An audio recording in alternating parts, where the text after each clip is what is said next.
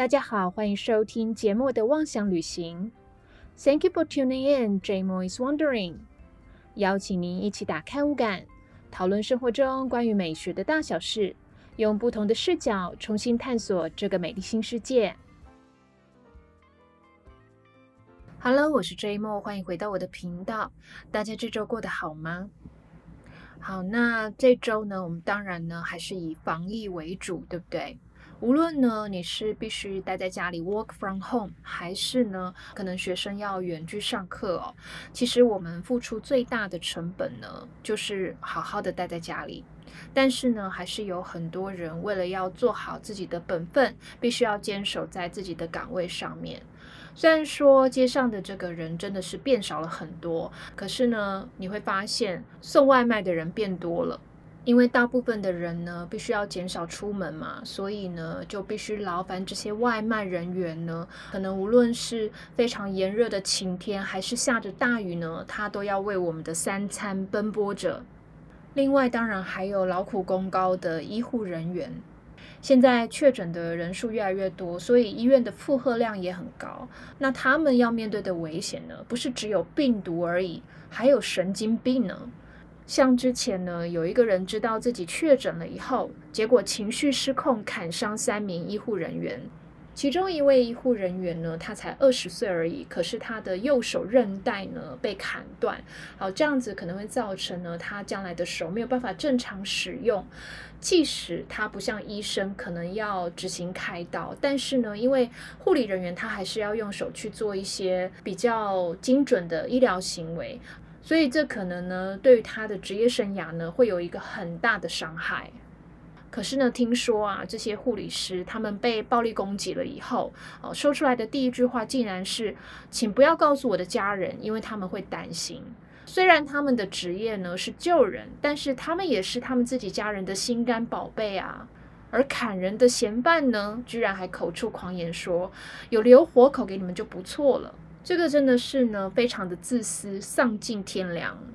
但是他砍伤医护人员，他没有马上的被抓起来，因为他确诊了嘛，所以必须要让他一个人隔离，然后住在病房里面，先做好治疗了以后呢，后续再去谈那些所谓的这个法律责任哦。但是你们一定有听过很多的这个案例哦，就是说可能法官会判断这个人他可能精神官能上面有问题，所以啊会轻判。但是医护人员多么的无辜啊！因为本来呢，他们是要救人的，反而还要被暴力以待，情何以堪呢？那还有呢，在这个疫情的这个期间，我相信你有看过医护人员，他们可能拿着这个手写的板子拍照哦。他说：“呃，为了你，我坚守岗位。好，为了我啊，就是为了医护人员的话，请你坚守在家。”那可能针对这个事件，我们一般民众呢，真的也帮不上什么忙。但是，也许好好的待在家里，做好防疫，不要到公共场合到处乱跑，减少医护人员的负担，可能就是对他们最好的一个帮助了。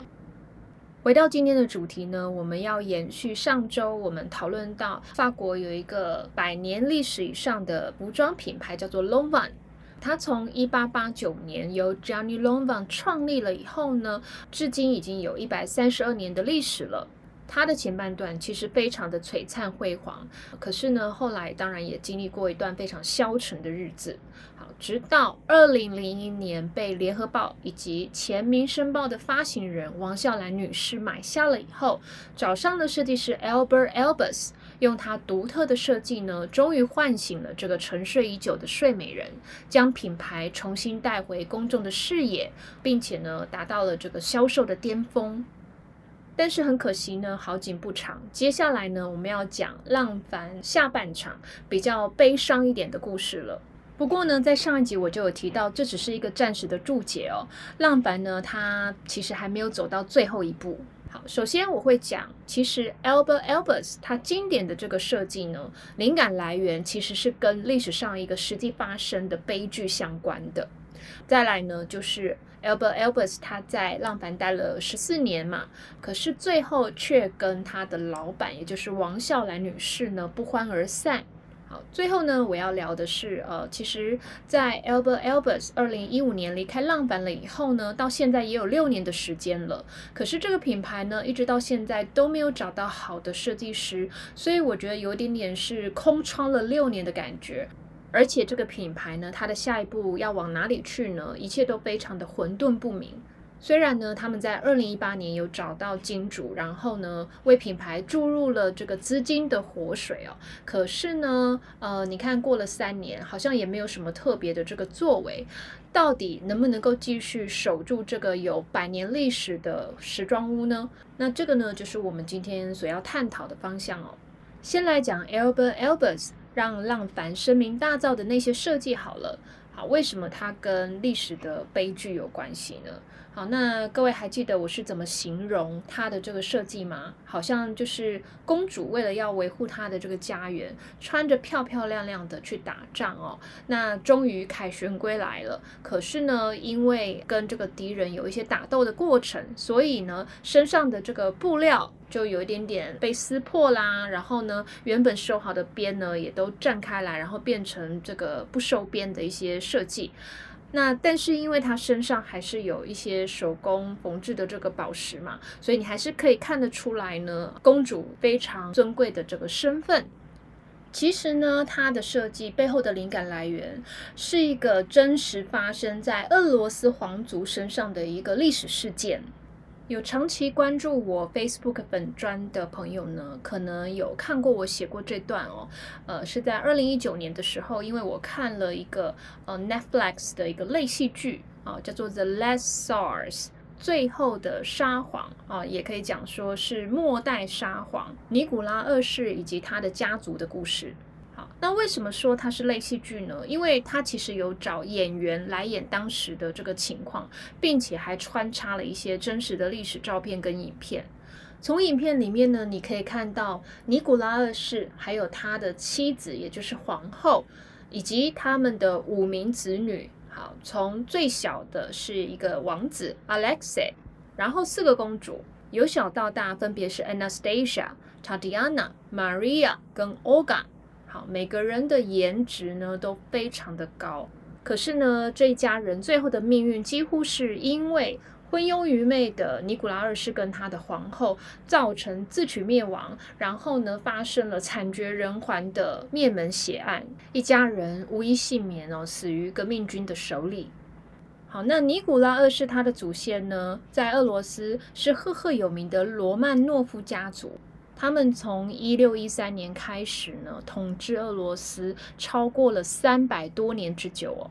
而且呢，在这之间呢，还把俄罗斯带到世界上很强盛的国家地位的一个王朝哦。但是为什么会断送在尼古拉二世的手里呢？首先呢，第一个是他在治理国家并没有与时俱进哦，他一直沿用他的祖父还有父执辈呢所运用的这个集权专制的方法治理国家，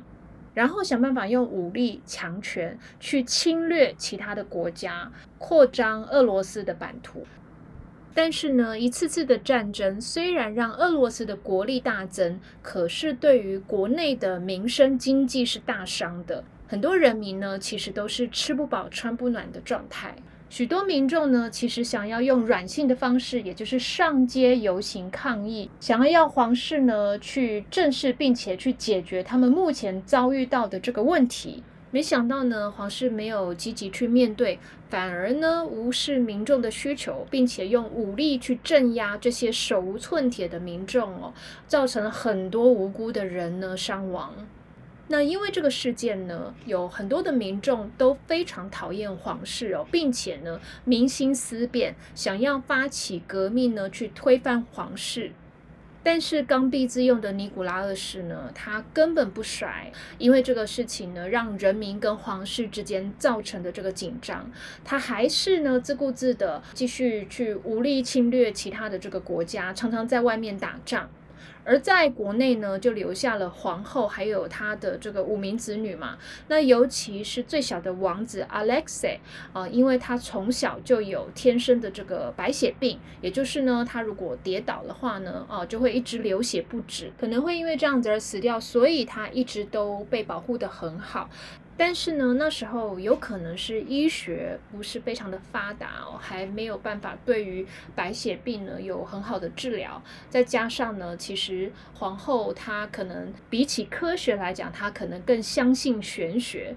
他好巧不巧呢，认识一个自称自己是东正教神父哦，啊，然后呢，他可以用催眠去治疗好小王子的这个白血病，但事实上呢，他却是到处招摇撞骗，甚至吃喝嫖赌都来的神棍，叫拉斯普丁。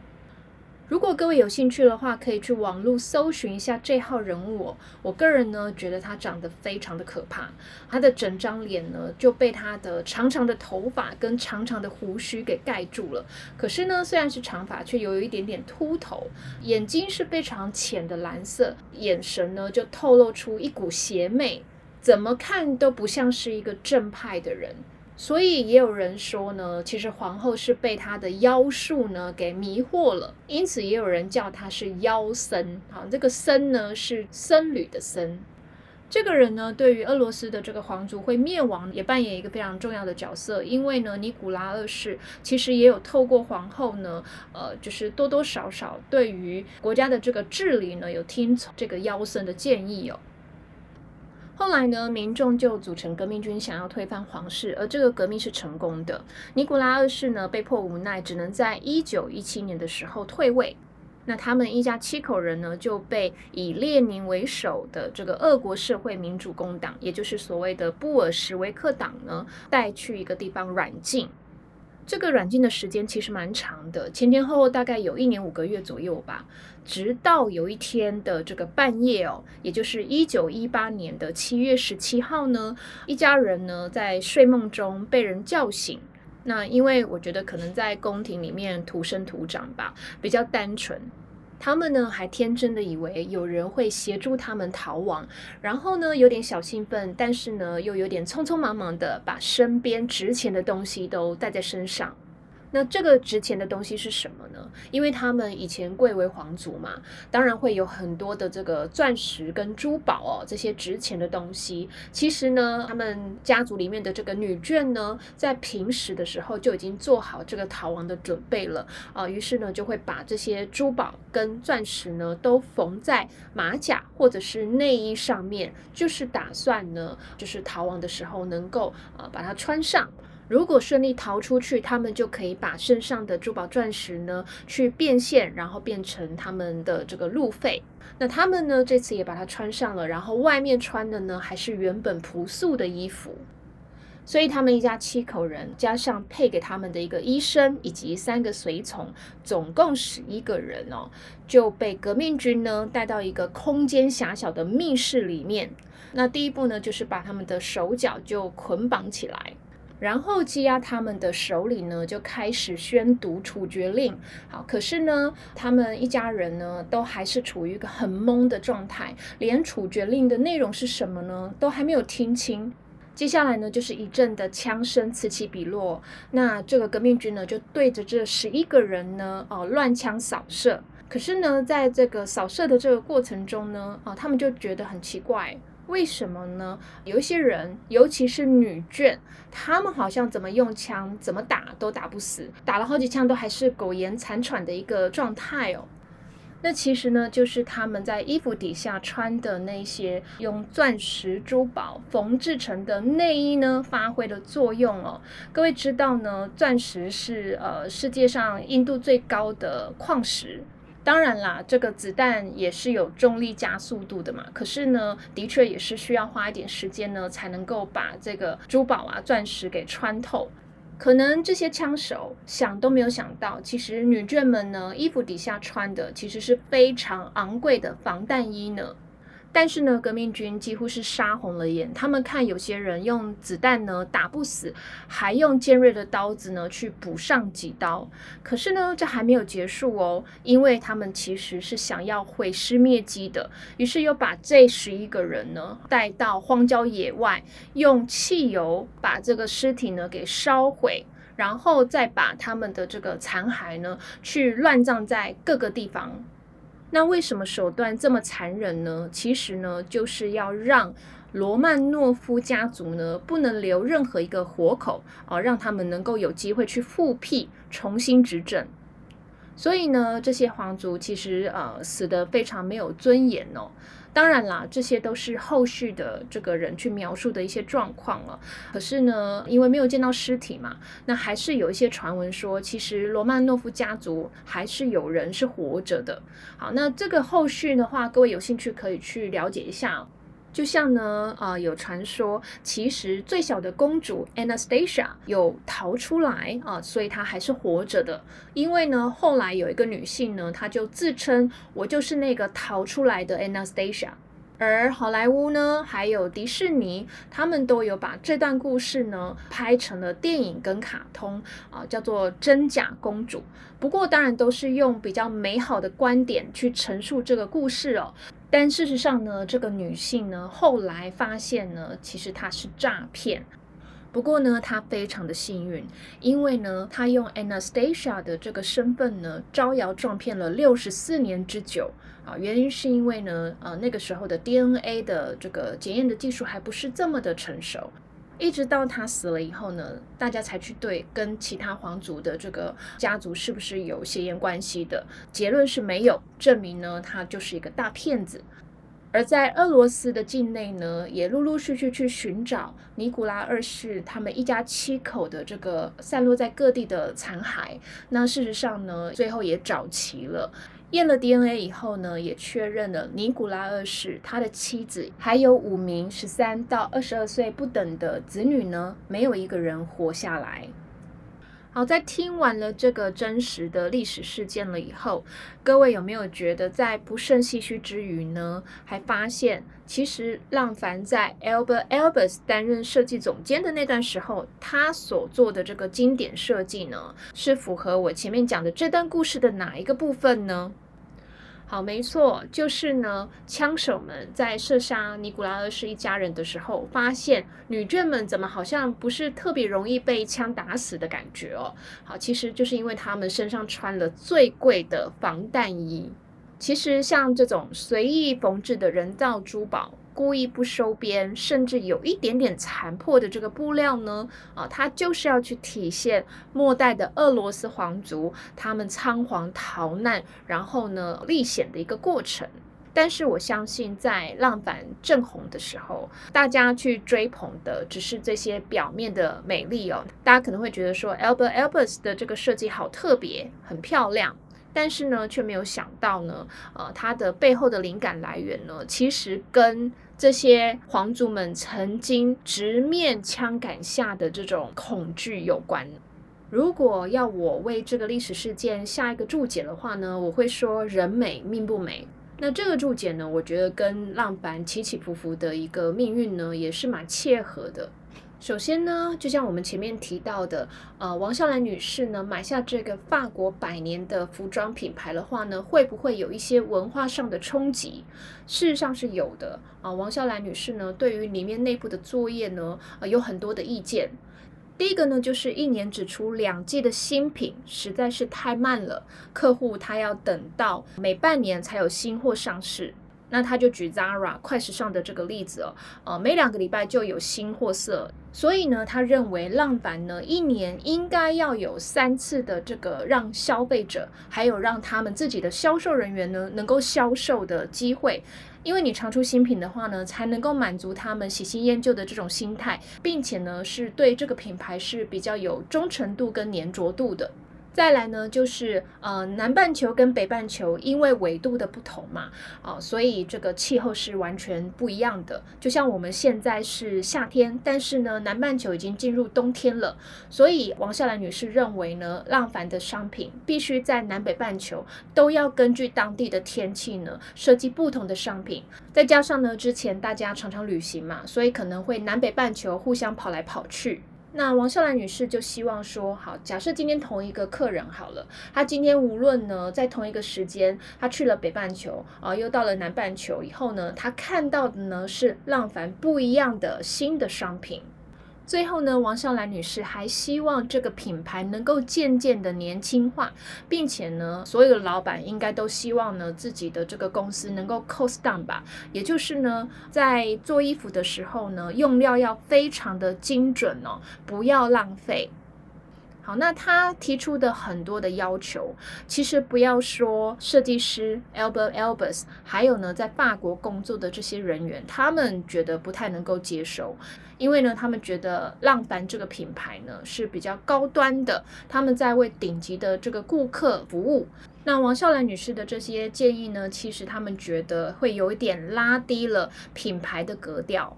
但是老实说呢，就商业执行的这个角度呢，这样的确会有最大的一个效益产出哦。只不过你有没有赋予足够的人力，还是就是同一堆人要做呃两倍到三倍的事情呢？这样子对于人力跟创意力呢，都是很大的一个扼杀哦。反正呢，Albert Elbers 呢也因为这样子，常常跟老板呢有一些争执。那王笑兰女士呢也不是个省油的灯，在 Albert 他的这个合约呢还没有到期之前呢，就把他 fire 了。那 Albert Elbers 当然是不服气啦，所以呢他就一状告上法庭哦。他说王笑兰呢是违法开除他，并且呢他认为这个开除呢还是带着有种族歧视的。至于判决的这个结果呢？哦，我在媒体上有看到两种说法，一种呢是说王笑兰女士胜诉，那另外也有说呢，其实是 Albert Elbers 胜诉，所以浪凡必须要给他一大笔的赔偿金，那也造成了这个公司的财务有困难。但是无论如何呢，两个人并不是好聚好散，而是呢撕破脸，对簿公堂。那我不知道是不是呃见到新人才想到旧人的好吧？嗯，这个王笑兰女士呢，她对于后来找的这个设计师，几乎都是一年半载就看不顺眼，然后就又把他们呢辞退了。所以呢，这个品牌呢，它的这个设计师来来去去，也造成呢，它在这个设计的风格上面呢，没有一个统一的调性。所以大家根本记不得，在 Albert Elbers 离开了以后呢，浪凡现在到底长什么样子？那没有好的设计师出现呢，当然就是造成这个品牌元气大伤的原因哦。所以它一直处于亏损的状态。但是呢，也有人分析说 l o n v a n 呢，它太注重成衣这块了，也就是呢，它在一般的服装品牌能够制造最大的现金流，也就是卖包包这件事情呢，它的比例太少。有人说呢，它的成衣跟包包配件的比例呢是六四，但是呢，其实呃，我感觉还有就是后来也真的有人说，其实应该有八二这样子很大的一个差距啊。所以呢，因为其实包包是比较容易卖得出去的嘛，因为呢它没有合不合身的问题，然后呢，大部分的人呢都会常常换包包的，再加上呢，其实你应该没有听过浪凡出过什么爆款的包吧？那他们在包包的这个设计呢，就是不够强。其实呢，呃，前几年在浪凡载浮载沉的这段时间呢，有很多的大集团来找王笑兰女士要谈这个品牌收购的问题哦。那叫得出名字的呢，有包括了拥有 Gucci 的开云集团，以及呢，我们在二十二集的时候有提到 Cash Cow 这个名词。那我举例的就是 LVMH 集团等等。但是呢，他们评估过了以后呢，都觉得第一个这个品牌呢，它的内部斗争太严重；第二个呢，因为它要重整这个品牌呢，还有就是要去调配它的这个设计的这个部分呢，要花太多的心力了，所以有可能哦，投进去的钱没有办法很快的回收，也就是他们怕不赚钱啦，这就是很现实的嘛。不过呢，买卖要成的话，不是只有买的人他的意愿而已哦，还有卖的人呢，可能对于对方顺不顺眼，或者是呢，他们谈的条件呢，能不能够接受？所以王笑兰女士呢，也是很谨慎的在挑买方的。后来呢，到了二零一八年以后呢，终于有一个上海复兴国际呢找上门来。这个呢，我在上一集就有提到呢，它现在是美国辉瑞疫苗以及呢德国的 BNT 疫苗的亚洲代理商，所以医药呢是这个集团比较为人所知的这个背景。但是如果各位有兴趣去看一下这个维基百科的话呢，它其实无论是自己的产业还有投资的这个项目呢是非常非常多元的。从银行、矿业、旅游、媒体、网络公司，它甚至还有太阳剧团百分之二十五的股权呢。反正呢，应有尽有，不胜枚举哦。那这个公司呢，它也有发展自己的一个时尚集团。现在它的这个底下呢，有美国的女装品牌 s i n t John，然后呢，意大利的这个男装品牌 Caruso，还有呢，德国的品牌 Tom Taylor，以及这个可能在台湾会有看过，就是它其实是卖很高级的丝袜跟内衣，叫做 Wolford。好，那老实说呢，不要说你们没有怎么听过这些品牌，就连我啊，钻研了时尚领域多年，我也对这些品牌不熟呢。但是呢，王笑兰女士似乎对于这个买方呢是感到非常满意的。不知道是不是因为对方呢，呃，有捧着一大笔钱来，还是有什么样其他的原因？但听说她认为把 Longvan 这个品牌呢交给华人的这个买方呢，她觉得比较放心。好，那目前的状况呢，就是呃 lovan 大部分是由这个上海复兴集团所拥有的，而王笑兰女士跟当初跟她一起买浪凡的这个瑞士友人呢，她目前只剩下一点点的股份。那为什么上海复兴集团想要投资时尚品牌呢？好，其实呢，就过去的研究显示哦，从二零零八年到二零一六年之间呢。中国因为当时呢还可以到处去旅行嘛，他们在境外这个奢侈品的消费呢，占了总消费金额比例的四分之三，这么高哦。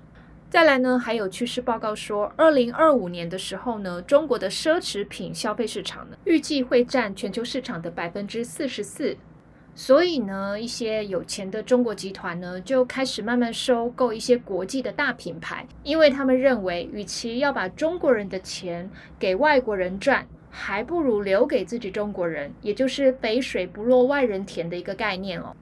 只是呢，我就回想到，像前面我们刚刚提到呢，复兴的这个时尚集团，它底下的一些品牌呢，目前拥有的呢，都还是一些名不见经传的小牌子。那虽然现在拥有了 Longvan，可是呢，对于它是不是真的是握有一张王牌呢，还是很多问号的。但是呢，听说这个集团呢非常的野心勃勃，他们其实是有想要买下 Prada，以及呢同样是意大利品牌的一个羽绒衣，叫做 Moncler。不过有没有那么容易可以拿到这两个品牌呢？啊，这可能需要花一点时间去谈条件吧。可是我就觉得很奇怪啊，为什么不先好好的把握手上的这个浪凡呢？因为呢，呃，你看二零一八年收购到现在已经快三年过去了嘛，但是呢，在这个过程中也没有找到非常好的设计师。我目前看到他们二零二一的这个春夏系列呢，其实有好多的这个设计呢，几乎是完全复刻 Gianni Longvan 在过去设计过的一些经典款，是完全复刻哦。只是呢，把这个布料的颜色改一改，那然后还有上面的一些辅料啊，去换一下这个材质而已。这样几乎呢是自己抄自己，几乎了无新意，还要大家忆当年哦。我觉得我真的为这个品牌的未来呢非常的堪虑啊。其实有不少人呢敲碗，希望呢曾经掌舵浪凡十四年的 Albert Albus 能够重新回归。但是呢，可能当时离开浪凡的时候真的很不愉快吧，所以 Albert Elbus 其实呢自己有另外创了一个品牌叫做 AZ Factory，呃，是跟这个另外一个奢侈品牌叫做利丰集团合作的。今年一月的时候呢，才办完了第一次的服装秀。可是很不幸的呢，Albert Elbus 在四月二十六号的时候，因为染上了新冠肺炎而离世，享年只有五十九岁。所以人走了，创意也就不在了。那浪凡当然也更不可能呢，再把 Albert Elbus 找回来当他的这个设计总监了。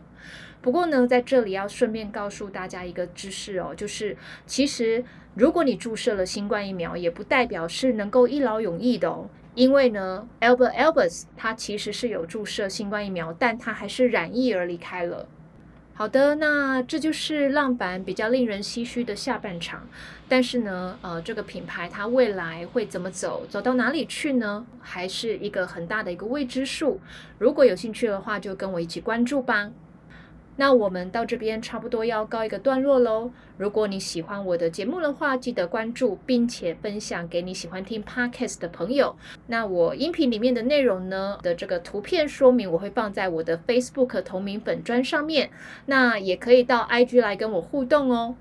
感谢您今天的收听，我们下次再一起出游吧，拜拜。